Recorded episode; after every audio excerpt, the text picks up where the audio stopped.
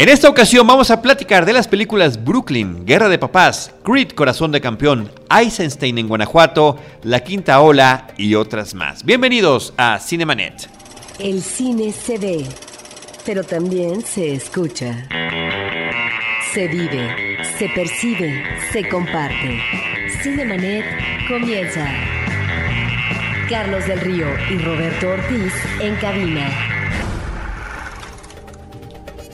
www.cinemanet.com.mx es nuestro portal. Es un espacio dedicado al mundo cinematográfico y cada semana lo repetimos porque ahí es donde pueden encontrar nuestro podcast y también lo pueden hacer en iTunes. Yo soy Carlos del Río les doy la más cordial bienvenida, les saludo y saludo por supuesto a Roberto Ortiz. Pues mira, Carlos, ahorita vamos a hablar de directores clásicos, de películas nominadas al Oscar y también de una cinta filmada en México, en Guanajuato, que ha causado cierta polémica en la crítica. Y es así como arrancamos, Roberto, con estos temas, el episodio número 742. Y hay que decir que en estos 10 años que tenemos de hacer este podcast, creo que nunca habíamos estado a temperaturas tan bajas grabando nuestro programa en la Ciudad de México. Estamos aquí enchamarrados, estamos con bufandas y demás. Dato curioso nada más que quedar allí cuando ustedes lo estén escuchando en un día caluroso. Ni modo, así es la realidad de la grabación en podcast. Muy bien, pues eh, Roberto, ¿qué te parece si arrancamos justamente con la película Brooklyn que llega a la pantalla? Es una película protagonizada por Saoirse Ronan esta chica que desde expiación de soy pecado nos llamó muchísimo la atención. Si ustedes buscan por ahí en nuestro historial el episodio donde hablamos de esa película, nos llamaba poderosamente la atención esta chica y miren a dónde ha llegado este momento. La cinta es dirigida por John Crowley y es acerca de una irlandesa que migra hacia los Estados Unidos. ¿Cuál es su historia? de la historia de su familia en su pueblo, su trayecto a Estados Unidos y de qué manera se incorpora a la vida en ese país. Sí, esto se vincula, Carlos, con estas migraciones eh, de ciertos países específicos europeos, en el caso de Irlanda, como la misma comunidad, en este caso un cura establecido ya en Estados Unidos, se encarga de estos vínculos eh, con eh, ciudadanos irlandeses para poder ser vehículo del viaje, en este caso de una chica joven, que se desprende de su tierra y de su familia, hermana y madre, efectivamente para incursionar no solamente laboralmente en una tienda departamental en Brooklyn, sino también en el ámbito académico, porque comienza a hacer estudios de contaduría. Y una de las cosas, Carlos, que me llama la atención como en la habitación, aunque no, tenga eh, que ver en términos ah, temáticos, eh, en términos de situaciones dramáticas, pero en la habitación que comentábamos eh, la, semana pasada, Carlos, hay dos espacios que finalmente se ven en el caso de los personajes de la película, que es el personaje cerrado y luego paisajes abiertos. Aquí en este caso estamos ante un espacio, digamos, eh, novedoso que introduce a un entorno de un país diferente a esta chica, a Brooklyn, y vamos a ver, aunque al inicio eh, también, pero sobre todo en la parte final vamos a ver nuevamente el espacio de Irlanda, y eso es lo que a mí me llamó mucho la atención, Carlos, que, que la película al principio se antoja una anécdota demasiado sencilla, que no, no tiene a lo mejor mucha fuerza, pero eso es en apariencia, creo yo, porque después la segunda parte cobra mucha importancia y me parece que ahí es donde el personaje se torna más complejo, porque finalmente la película en lo que deriva es en esta idea temática, Carlos, de determinar el destino humano, el destino individual, ¿no? Por supuesto que no vamos a platicar de ello, pero ahí me parece que está un elemento interesante que va a ser me parece eh, bien tratado en la segunda parte de la cinta. La película Brooklyn está nominada a tres premios Oscar, eh, una como mejor película, el otro, la otra nominación es como mejor actriz protagónica para Saoirse Ronan y la otra es por guion adaptado. La película está basada en una novela de Con Toybin y esa es la razón por la que el guion de Nick Hornby, que pues la academia decidió que le pareció que era un guion lo suficientemente interesante para nominarlo en esta categoría de, guion adaptado. Roberto, yo comparto tu opinión de lo que mencionas. Es una película que me parece que se percibe tibia en toda, no solamente su primera mitad, más allá de la primera mitad. Eh, cuando estamos hablando del tema migratorio, yo creo que posiblemente tengamos una sensibilidad especial los mexicanos, por lo que sabemos que, que, bueno, cómo llegaron muchos mexicanos, mucha gente que es mexicana a nuestro país, migrantes de otros países, del Líbano, por ejemplo, de España, eh, pero también por el fenómeno migratorio que se vive cotidianamente desde hace muchísimo tiempo de México hacia los Estados Unidos. Y la historia de un migrante mexicano hacia Estados Unidos o la historia de un migrante europeo hacia Estados Unidos es completamente diferente. De repente parece que es un cuento de hadas. Sí, efectivamente hay una situación compleja de economía que no permite que esta chica pueda prosperar en su país y existe la posibilidad de que se vaya a cruzar el océano para ver si allá tiene mejor suerte. Pero va recomendada, va eh, por su cercanía con la Iglesia Católica, va recomendada por un sacerdote que ya está establecido en Brooklyn, que ya tiene una red de casas de huéspedes, que ya tiene además trabajo para las señoritas. Entonces, vaya, van con la vida perfectamente armada. Y a partir de allí, efectivamente, una chica inteligente, como es su personaje, puede decidirse a tener de, escuela nocturna para estudiar contabilidad y prosperar y tratar de eh, mejorar su situación. Y claro, habrá tropiezos porque en la familia puede pasar tal o cual cosa y se deba de regresar a, eh, a, su, a su tierra, ¿no? A Irlanda. Pero de repente siente uno que no está pasando nada, a pesar de que es una película con unos enormes eh, valores de producción. Estamos hablando de la fotografía, del diseño de arte, del vestuario. Y particularmente me llama la atención el diseño de arte porque se trata de una serie de tonalidades verdes a lo largo de toda la película. Si ustedes lo observan, independientemente de que la hayan visto ya o de que la vayan a ver apenas, observen esto. Las paredes, los escenarios, las casas, los negocios, los vestuarios de los personajes, no solo del protagónico, sino de diferentes, están en tonalidades de verdes que son extraordinariamente llamativas. Eh, y por supuesto, cuando hay pasto y verde y, este, y árboles y demás, bueno, se nota muchísimo más, pero está perfectamente cuidado ese aspecto. Y efectivamente, es hacia el final de la película cuando ella tendrá que tomar una serie de decisiones de cómo su vida debe de seguir, porque pues podría resultar que ya no fuera necesario regresar a este lugar a donde ha migrado. Ahora, estamos, eh, Carlos, ante un personaje femenino que pareciera, como tú dices, eh, un cuento de hadas en cuanto a las vivencias que va a tener en Estados Unidos, porque tiene parte del terreno allanado. Esto no quiere decir que vaya a tener dificultades en un principio de adaptación y demás, pero es más la ubicación de este personaje en lo que sería la conquista del sueño americano, Carlos, ¿sí? que en observar eh, las dificultades propias de ese tipo de migrantes. ¿no? Creo que estamos ante un migrante diferente en el sentido de que tiene, digamos, un terreno ganado, porque finalmente es una persona que va a llegar no sin saber qué cosa es lo que tiene que hacer. Y en ese sentido hemos visto películas y más recientemente una de ellas muy cruda con respecto a esas realidades de personajes que llegan y que finalmente eh, tienen toda una serie de problemas y son sometidas inclusive a la prostitución, etcétera. De tal manera que aquí estamos ante otra realidad, pero es también interesante observar, Carlos, eh, el comportamiento eh, de las familias o de las comunidades. Ella es una chica irlandesa, pero logra tener vínculos con un joven italiano. El comportamiento y la forma de vida y el tipo de trabajo de una familia italiana en, ese momento y lo que es finalmente una nueva realidad para ella eh, en su paso de nueva cuenta en Irlanda. De tal manera que ahí es donde esta no sé si sea tibieza, Carlos, o tal vez sea el tratamiento sutil en la dirección de situaciones que efectivamente se mantienen en un eh, medio tono y no propiamente en un drama agudo, pero que sí, en esa parte eh, del último tercio, sí tiene que ver con definiciones. Y en ese sentido es cuando creo que la película cobra vigor con respecto a cómo ubicar el destino humano en realidades tan diferentes de contextos geográficos como puede ser Irlanda o el sueño americano en los Estados Unidos. Efectivamente, y la, y la multiculturalidad que se vive en esa nueva tierra. Roberto, además de Saoirse, está Emery Cohen en el reparto. Jim Broadbent es el que interpreta a este sacerdote que la espera en el, en el Nuevo Mundo, en Brooklyn, en Estados Unidos. Que es un buen actor. Y también aparece Domhnall Gleeson, el hijo de, de este otro actor Gleeson, que ya hemos comentado en otros episodios y que está teniendo un año extraordinario. Por una parte aparece en la película de Star Wars, por otra parte está en Ex Máquina, por otra parte está en El Renacido.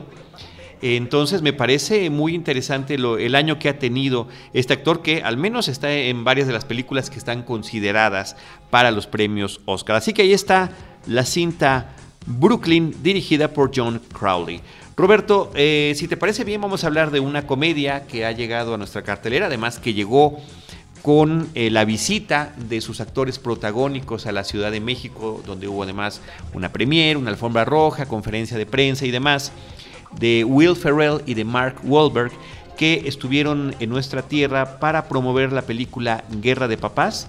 Daddy's Home es el título original, que hubiera sido algo como Papá está en casa.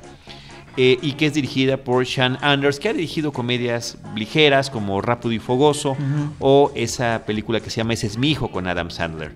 Eh, aquí eh, me parece que la parte interesante de la película y que está bien manejada como comedia, bueno, por una parte es la eterna historia de la pareja dispareja, ¿no? Que en la historia del cine comercial pues ha sido muy exitosa, el gordo y el flaco, o tantas parejas más que se basan en sus diferencias físicas, de comportamiento, de personalidad y demás. En este caso, Will Ferrell es un hombre que siempre ha querido ser padre de familia, nunca lo logró, pero se casa con una mujer que tiene dos hijos, una mujer abandonada, y él trata de convertirse en el mejor padrastro que ellos se puedan imaginar. Y por otra parte, Mark Wahlberg es el padre biológico, que ante la responsabilidad huyó, desapareció del mapa y un buen día decide regresar y luchar por el afecto de sus hijos, de sus hijos pequeños. Entonces, a partir de esta situación, de, esta, de estas eh, eh, formas de ver la vida y de, ver la paternidad es cómo se enfrentan estos personajes y donde se crean las cuestiones de humor en algunos momentos, jugando con lo políticamente incorrecto, eh, jugando también con el físico que tiene Mark Wahlberg, que es un hombre que se ha mantenido con un, digamos, un cuerpo escultural a lo largo de muchos años, cuando Will Ferrell pues es un altote, pero todo esparpajado, medio gordo y demás, todas estas diferencias se eh, subrayan ahí en la película, pero que sí, sí tiene apuntes y detalles muy chistosos, a mí la película me hizo reír enormemente es una película comercial, es una película palomera, pero que yo creo que sí destaca de entre tantas comedias que nos llegan, inclusive dentro de la, propia trayectoria de Will Ferrell, que ha hecho de todo y ha hecho de más. Eh, es decir, son pocas las cosas que se pueden rescatar, como por ejemplo, más extraño que la ficción en su carrera como histrión. Esa película dirigida por Mark Foster. Y en el caso de Mark Wahlberg, bueno, pues él además de haber sido músico y cantante eh, y de haber incursionado en la actuación, también lo hace en la producción eh, y ha participado en películas tan interesantes como Los Infiltrados de Martin Scorsese. Junto con Martin Scorsese produjo esta serie de Boardwalk Empire, eh, excelente serie televisiva, y, tiene todos estos matices que ha con el que ha trabajado su carrera. Y esta es la segunda película en la que hace la mancuerna con Will Ferrell. Eh, la otra se llamaba The Other Guys. Creo que esta es mucho mejor que la película de The Other Guys. Y destacar también que Linda Cardellini, Linda Cardellini, que aparecía en la serie, en la serie televisiva eh, Freaks and Geeks, eh, una gran serie donde participaba Judd Apatow, el creador de Virgen a los 40 y muchas otras películas, pues es ahí el interés romántico, es la mamá de estos chicos, una mujer ya que está entrando a sus 40 años, pero que aún conserva su belleza, su gracia y demás y que funciona muy bien en esta película. Así que risas garantizadas, yo creo que sí. Es una película que, a mí me pareció muy divertida. Daddy's Home, Guerra de Papás. Roberto, eh, vamos a platicar ahora de la séptima película en la que el personaje de Rocky Balboa, que apareciera por primera vez en las pantallas cinematográficas en el año de 1976, y que ahora, casi 40 años después, continúa existiendo en ese lugar imaginario que es la pantalla grande. Pues sí, son eh, yo creo que la mayoría de las películas lamentables, excepto tal vez la primera. y la segunda, Roberto, y la segunda. Rocky 2 también es muy esta, buena. Esta, esta película no se queda atrás, realmente canta muy mal las rancheras los personajes que ahí participan. Bueno, comenzando con el personaje central, Rocky Balboa, que bueno, él es eh, un hombre solitario en esta película, pero es un solitario tan ramplón, no tiene vida interna, pareciera que eh, hay una gran diferencia entre el cariño, entre el respaldo, el recuerdo y la nostalgia de la gente del barrio y del medio boxístico que lo sigue y lo quiere, y un personaje que no dice nada de su vida, realmente es decepcionante como personaje Rocky Balboa, eh, por supuesto interpretado eh, eh, por Silvestre Stallone, pero también está el otro personaje que va a apoyar para tratar de incentivarlo y finalmente entrenarlo para que se proyecte seguramente en el futuro inmediato como, o mediano como un campeón. Y luego estos romances que se inventan en la historia cinematográfica, Carlos, con una chica que es muy buena chica y que finalmente, bueno, también es un romance de una ramplería impresionante. Creo que es poco lo que uno puede rescatar de esta cinta. Roberto, me parece que está siendo exageradamente rudo con una película sobre hombres rudos. Eh, ciertamente hay un exceso en lo que tiene que ver con el personaje de Rocky Balboa a lo largo de las décadas. Eh, también Posiblemente sea un exceso que Silvestre Stallone esté nominado como mejor actor de reparto por esta película, cuando efectivamente nunca ha sido su fuerte en la eh, la interpretación histriónica. Pareciera un chiste de mal gusto por parte de la Academia de Hollywood. ¿eh? A lo largo de tantos años, a la hora de la hora resulta que Silvestre Stallone ha, ha, tenido unos tres o cuatro personajes que son por los que los recordamos y con los que ha hecho muchas películas. Siete con Rocky Balboa, las películas que ha hecho con Rambo, recientemente las películas de, de Expendables, que le pusieron aquí otro nombre que se me está escapando en este momento, Los Indestructibles los Indestructibles, así se llama. Y de repente Cobra, Hawk y demás, algunas que no funcionaron para o mi mamá dispara y demás. Inclusive en 1990, eh, estos premios Razzies, que son como los premios anti-Oscar, donde se pitorrean de lo peor de la industria de Hollywood, le dieron el premio al peor actor de la década por su trayectoria en los años 80. Muy merecido. Eh, y después en el 2000 ensañados con él, como últimamente han estado ensañados con Adam Sandler, le dieron el, premio, pues, por decirle de alguna manera, del peor actor del siglo, del siglo pasado, ¿no? Del, siglo XX. Me parece que es demasiado rudo. Pero hay una cosa que creo que sí es importante mencionar. Sí causó un impacto global la película de Rocky. Me parece que la película de Rocky 2 es una buena continuación y efectivamente a partir de allí pareciera que es una espiral sin fondo la que están viviendo los personajes. ¿Y por qué no te quedas con la nostalgia, Carlos? Porque de repente la nostalgia se nos presenta en la pantalla. Y en esa parte la nostalgia es la reinvención del mito. El personaje central no es Rocky Balboa. Ya no es Rocky Balboa. La película se llama Creed, Corazón de Campeón. Y Creed es interpretado por Michael B. Jordan. Y Creed se refiere a Adonis Creed, el hijo de Apollo Creed. Eh, aquel, aquel personaje interpretado por Carl Weathers en las primeras cuatro películas de Rocky, donde empieza siendo su contrincante, se convierte después en su amigo, en su entrenador, y después finalmente muere en el ring a manos de este personaje de Iván Drago, el de Rocky IV, el personaje soviético, donde estaba la lucha entre el capitalismo y el comunismo en la pantalla grande, la más pura propaganda de la era de Reagan. Eh, resulta que tuvo un hijo ilegítimo que ahora sale a la luz y que quiere seguir los pasos de su padre, pero sin que se sepa quién es él. Y eh, viaja de su posición acomodada de Los Ángeles a Filadelfia buscando a Rocky para que efectivamente sea Rocky el que lo entrene. Y entonces se hace este paralelismo con la historia original de Rocky, donde algunos de los elementos clichés hoy en día de el entrenamiento, de una primera pelea, donde tendrá que esforzarse. Es un entrenamiento además bobo, andar correteando unas gallinas. Eh, correr en las calles, correr en las calles eh, eh, perseguido por o seguido por los admiradores en bicicleta o en motocicleta. Es, que es que ese es el, ese es el, esa es la cuestión de las referencias, Roberto. Recordemos que con este gran tema de, de rock, el tema musical, eh, de Gonna Fly Now, donde todo el mundo queríamos salir a correr con esa música justamente. En la primera película, este hombre que nadie conocía salía a correr por las calles de Filadelfia solo. En la 2, cuando ya era conocido, es cuando toda la gente y todos los niños y jóvenes lo persiguen hacia esa escalinata donde este, hacía sus brincos triunfales. Y también reconocer que no siempre el personaje de Rocky triunfaba ganando. O sea, era un triunfador, por el esfuerzo, pero no necesariamente ganaba en el ring. Me parece que son aspectos y elementos interesantes que se retoman en esta película y cómo después de tantos años, casi 40 como decía yo al inicio de esta, de esta sección, pues resulta que ya no es lo mismo subir esas escaleras, ¿no? Por eso, pero ¿qué salvas de esta película? Porque todo lo que platicaste me parece muy bien en términos del anecdotario que corresponde eh, a toda esa serie de películas con un personaje que se torna eh, entrañable para cierto público, no para mí desde el principio, debo de confesar, y que, eh, bueno, ya en esta última película, Carlos, ¿qué cosa es lo que se puede rescatar cinematográficamente? Rescatar un estilo de hacer películas, un estilo de película de deportes, traerlo a la época contemporánea, cambiar el personaje, introducir el elemento de la multiculturalidad. Ya estaba el personaje italoamericano, bueno, ahora es el afroamericano, y cómo estos elementos que teníamos bien identificados por las películas previas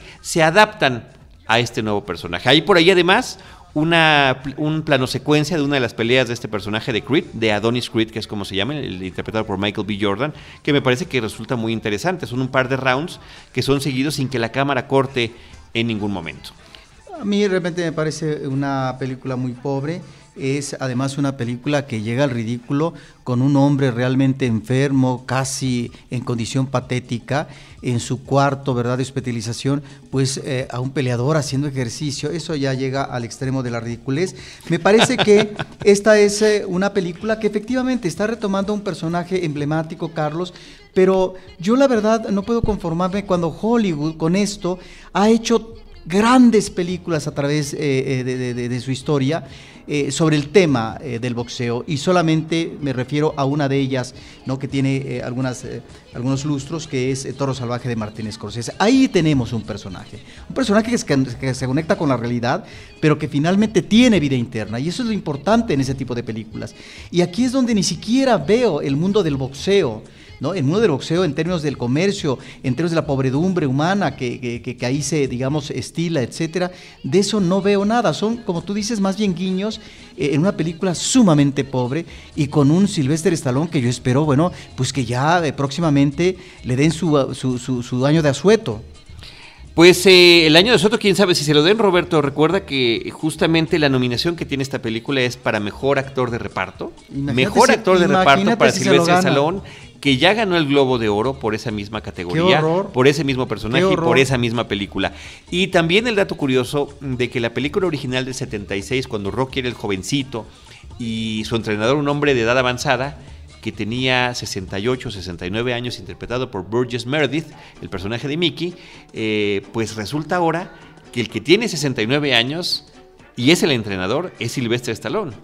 Y cómo los papeles terminan intercambiándose. Me, me, quedo en la curiosidad. Yo no me atrevería jamás a comparar Toro Salvaje con Rocky, salvo por el tema boxístico. Me parece que no tiene nada que ver estas dos películas. No, no, pero hay niveles, a eso me refiero. hay niveles en todo, Roberto. Pues ahí está la película dirigida por Ryan Coogler. Él es el director que trajo la cinta Fruitvale Station, donde también había participado con Michael B. Jordan. Son ambos eh, personajes afroamericanos contemporáneos. están rondando ya cerca de los 30 años de edad. Creed, corazón de campeón. Roberto, pues vámonos a otra película posiblemente más de tu agrado, una cinta de Peter Greenaway que se llama Eisenstein en Guanajuato. Pues no, no fue de mi agrado. Esta es una película que se presentó el año pasado en el Festival de Morelia, donde fue invitado eh, Peter Greenaway y yo recuerdo cómo tuvo una serie de colegas entusiasmados, claro, corresponden a nuevas generaciones, por entrevistar, por ver, por platicar con este cineasta que ha arrojado algunas películas interesantísimas con un estilo visual peculiar. De tal manera que ahora la anécdota que tiene esta película, Carlos, es eh, esta presencia en México de Einstein, que es uno de los grandes directores ya eh, a fines de los 20, principios de los 30, eh, porque ha hecho obras fundamentales para la historia del cine, para el lenguaje y sobre todo en, el terreno de la edición, como La Corazón Potemkin, que ha salido en las listas de las mejores películas eh, de la historia como una de las glorias en eh, el cine. De tal manera que este personaje llega a México, Carlos, no propiamente a Guanajuato, llega a otras partes para realizar una película inacabada. Es una película que no logró terminarse, pero que finalmente uno puede encontrar de acuerdo a la versión y al tipo de montaje que eh, hizo más de un personaje, eh, eh, pues, varias de las historias que finalmente él quería concretar en, en, un gran trabajo narrativo. De tal manera que Que Viva México es la obra que él estaría filmando aquí en México, porque bueno, pues aparece efectivamente su foto fotógrafo y demás. Pero lo que le interesa parece ser a Greenaway es, ah, y sobre todo lo vemos en la segunda parte, es la incursión homerótica por parte del cineasta con un personaje eh, mexicano.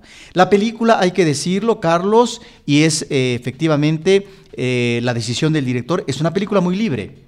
Es una película que la locación Guanajuato es un pretexto para abordar al personaje eh, por lo que se refiere a la homosexualidad que finalmente aflora eh, de una manera eh, muy, muy, muy práctica, muy inmediata en México. Y por cierto, quiero mencionar al público que puede ser un buen pretexto si ven esta película, aparecen los dibujos homeróticos que hizo Einstein cuando vino a México y que algunos de ellos más de 20 parece ser, se están presentando en la exposición sobre la vanguardia soviética, eh, que ocupa casi todos los espacios en el Palacio de Bellas Artes y que solamente hasta la primera semana de marzo va a estar esta exposición. La corrieron una semana más, de tal manera que ahí está precisamente esto. ¿Qué es lo que sucede con la película, Carlos?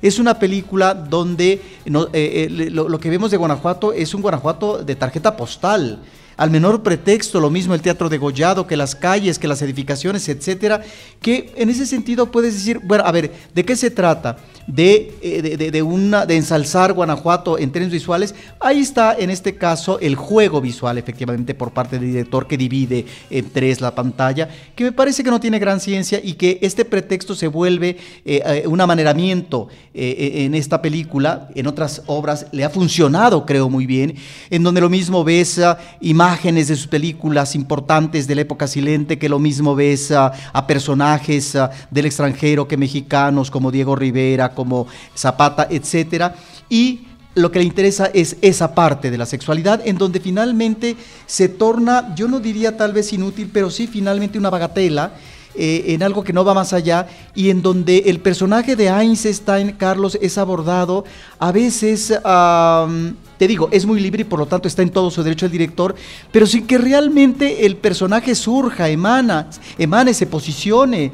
Eh, es, una Einstein que de repente lanza eh, una perorata, eh, un parlamento farragoso a propósito de la gente que conoció en Hollywood, etcétera, que en realidad cinematográficamente me parece que no embona y no viene al caso. Es realmente una de las películas más desafortunadas de Greenaway, un director que ha hecho, por supuesto, obras muy valiosas. Pues la película es escrita y dirigida por Peter Greenaway, protagonizada por Elmer Bach, él es el que interpreta a Sergei Eisenstein, y también eh, participan en la película los mexicanos Luis Alberti, Roberto, este actor que recientemente comentamos por su participación en Carmín Tropical, Maya Zapata y Lisa Owen de nuestro país. Pues ahí está Eisenstein in Guanajuato, el cual es el título original. Vamos, Roberto, con una película de ciencia ficción que se llama La Quinta Ola, The Fifth Wave. Es una cinta dirigida por Jay Blakeson y que está basada en una novela de Rick Yancey.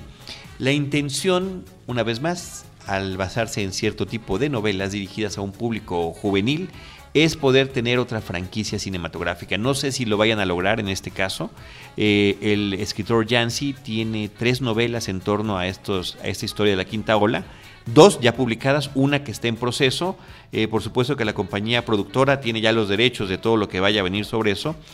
Y eh, vamos a ver qué es lo que pasa. La cinta es protagonizada por Chloe Grace Moretz. Esa es la parte que me parece más atractiva de la película. Esta chica que hemos visto crecer en pantalla, que la conocimos muchos a través de la película de Kick-Ass y de su secuela, donde era este personaje infantil hiperviolento en esta suerte de parodia y crítica y homenaje a los superhéroes, donde eran superhéroes sin, donde eran superhéroes sin poderes y que eh, tenían eh, que manejarse a través de sus habilidades físicas, ¿no? Muy violenta la película, muy interesante, a mí me gustó mucho la cinta de Kikas. Bueno, ahora comparte créditos con Nick Robinson, un jovencito que vimos recientemente en Jurassic World, en Mundo Jurásico y con actores eh, veteranos como Liv Schreiber y María Velo. La película es apocalíptica, es una invasión extraterrestre que está se da en etapas para la destrucción de la humanidad, las famosas olas del título, y cada una de ellas va diezmando la población humana. Eh, aquí la parte pues, que me parece interesante es una nueva versión de la invasión extraterrestre.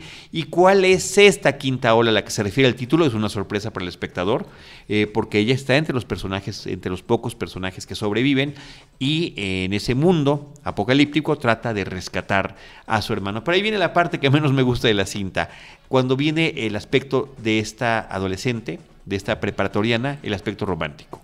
Y ahí es donde la película desafortunadamente pierde su ritmo y se vincula más hacia proyectos como el de Twilight, eh, que pues ya conocemos su gran éxito, pero su pobreza eh, narrativa y fílmica. Entonces, eh, esa es la parte en la que decae la película y en algún momento, Robert, hasta humor involuntario pudo uno encontrar en la pantalla cuando se supondría que debieran ser los momentos eh, pues más sensibles para estos personajes que están expresando su amor. La Quinta Ola, una película que está en cartelera de Fifth Wave como título original. Roberto, ¿con qué seguimos? Pues mira, eh, Carlos, en la cartelera alternativa hay que mencionar rápidamente eh, que Cineteca Nacional sigue presentando ciclos muy interesantes a propósito de los grandes cineastas.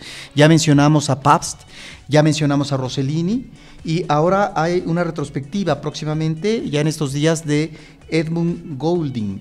Es un director de origen inglés, él nació pues a fines del siglo XIX, 1891, él muere en 1959 pero tiene una obra muy importante que va de 1925 a 1998. Y nada más para mencionar rápidamente, Carlos, eh, las tres películas iniciales eh, del ciclo, pues ni más ni menos que está una película del 32, Gran Hotel, con Greta Garbo ya eh, vuelta, encarnada en un mito, una película con grandes estrellas, aparte de la Garbo está John Barrymore, está Joan Crawford.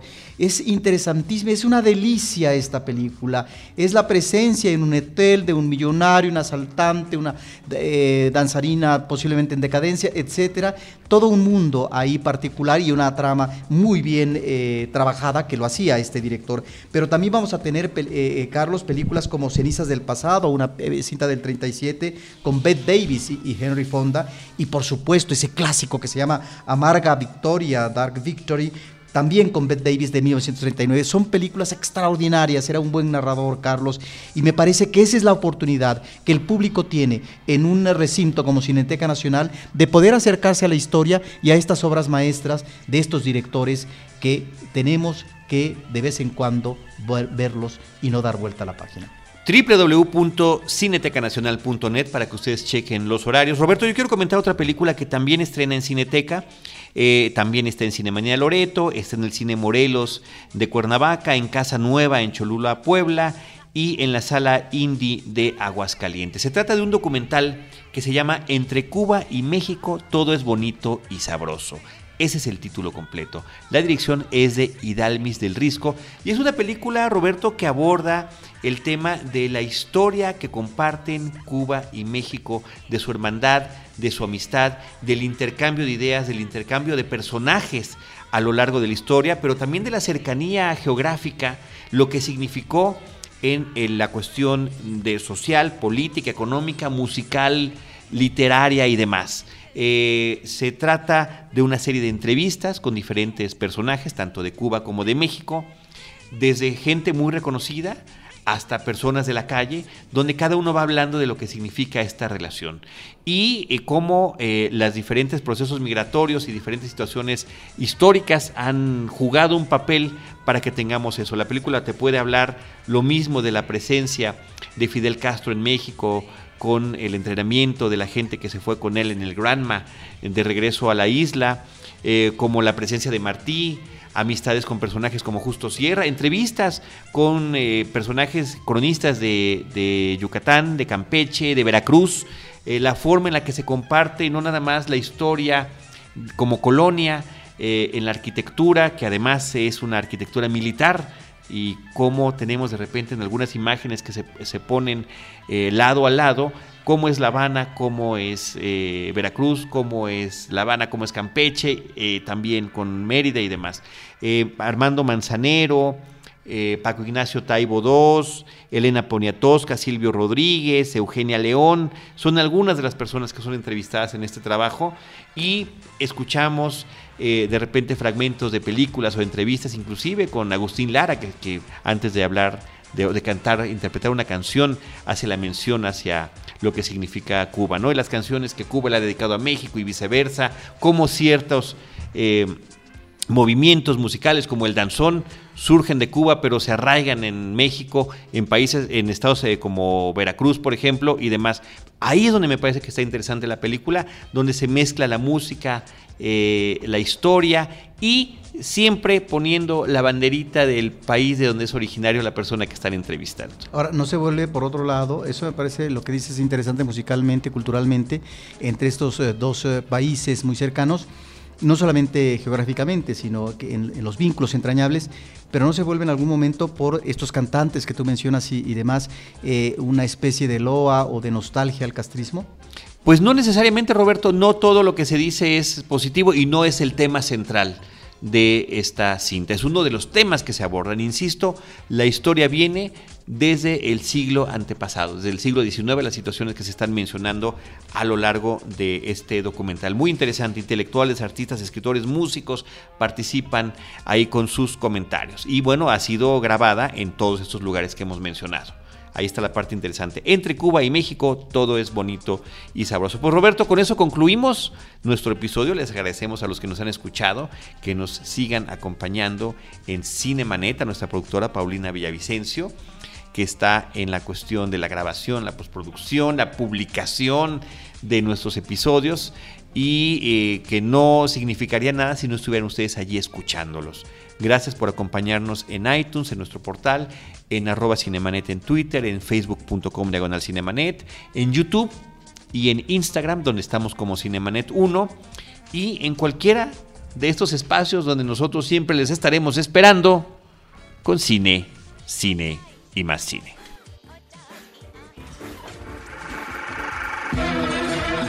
Cinemanet termina por hoy. Más cine en Cinemanet.